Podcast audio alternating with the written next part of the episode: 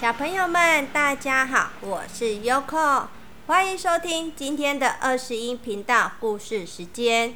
今天要和大家分享的故事书是《圣诞老公公不来我家的七个理由》第四个理由。哇，我们已经讲到第四个理由了，那现在要开始喽。经过了遗失钥匙的事件之后，圣诞老公公特地打了十副备用钥匙，然后挂在房里任何人都可以看得到的地方。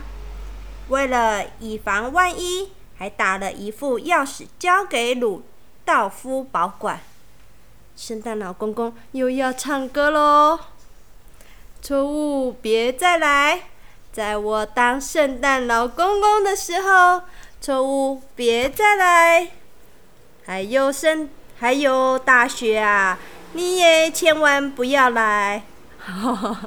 太难唱了。好，我们还是认真讲故事。圣诞老公公一整年都唱着这一首歌。他觉得非常对不起小朋友，不管是乖巧的小朋友还是小雅，他都觉得很抱歉。不过，其实最让他伤心难过的是，他没有办法再见到圣诞年轻人，因为他一直期待能再拿到礼物。都是因为我太贪心，才会害大家。我怎么还可以期望别人送我礼物呢？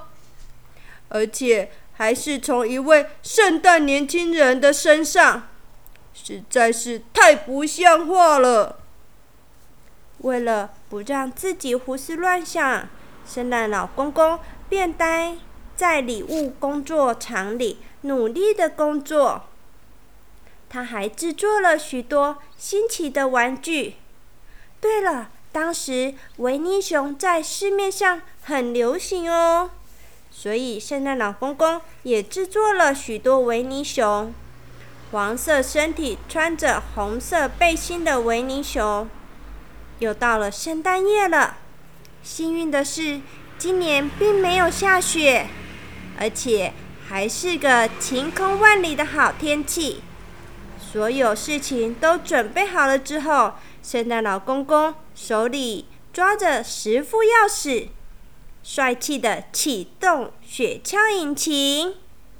圣诞老公公快乐的唱着歌，令人沮丧的事情全都离开我吧！我是勤劳的圣诞老公公，努力的圣诞老公公，赶紧出发！乖巧的小朋友拿到礼物，有可还是用念的好了。不乖的小朋友拿不到礼物，这是公平的事情，是世界上最公平的事情。当他来到小朋友居住的地方，圣诞老公公的声音早就唱到沙哑了。他实在是太爱唱歌了。无法再继续唱下去了。不过他在心里还是继续的唱。不知道有多开，多么开心！我可以大声唱。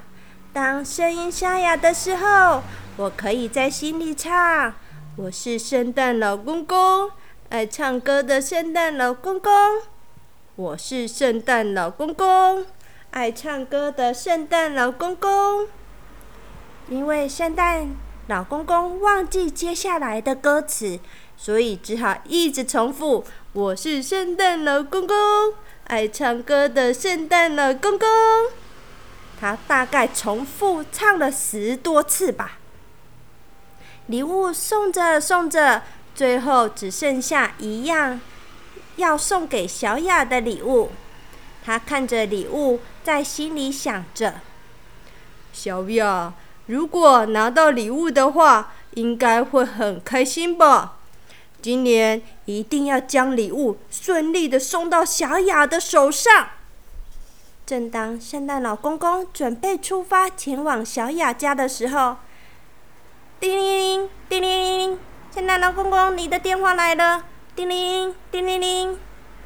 原来是圣诞老公公的手机响了。喂，圣诞老公公急急忙忙接起电话，从来没有人打过电话给他耶。咦，你是小雅的父亲吗？你好，真对不起，去年没有送礼物给小雅。是是是是是，可是这样子，小雅会不会很难过呢？嗯。哦，好好好好好，没问题，我知道了。好，小雅的爸爸，再见哦。圣诞老公公挂掉电话之后，露出开心的表情，念念有词的说：“嗯，竟然有人打电话给我，哎，真是好感动哦。”鲁道夫很想知道圣诞老公公刚刚是在跟谁讲电话呢？鲁道夫问圣诞老公公。圣诞老公公，刚刚你是在？刚刚是谁打电话给你的？你们讲了些什么呢？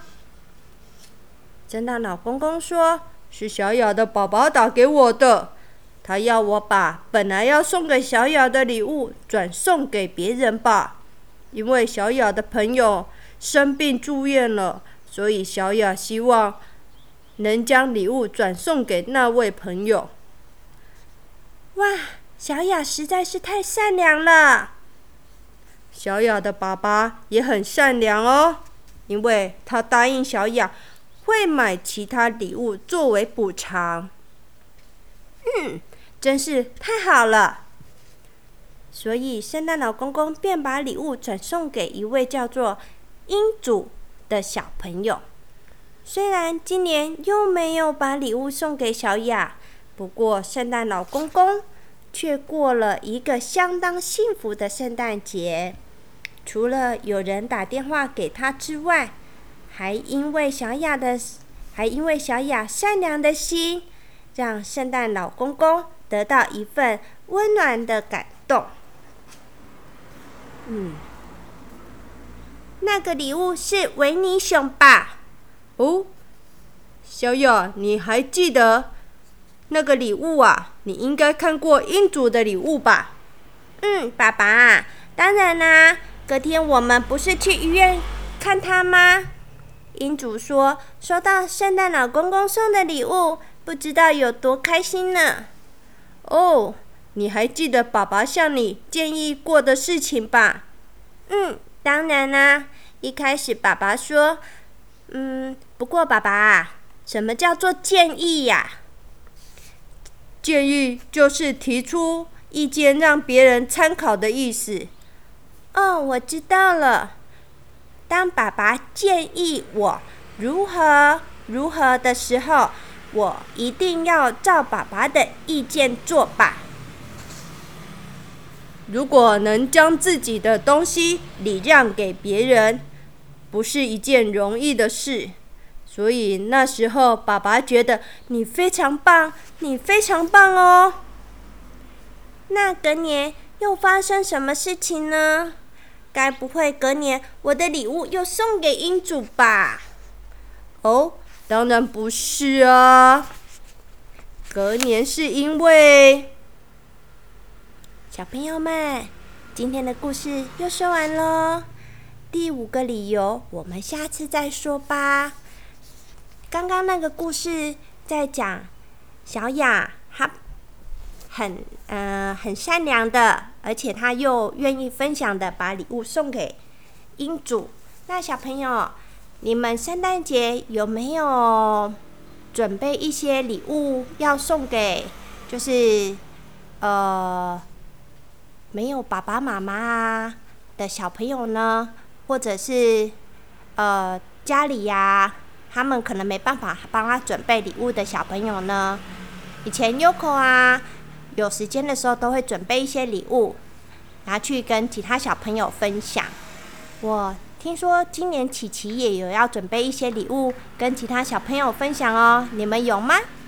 好啦，又到了说晚安的时间喽，那祝你们有个美梦，拜拜。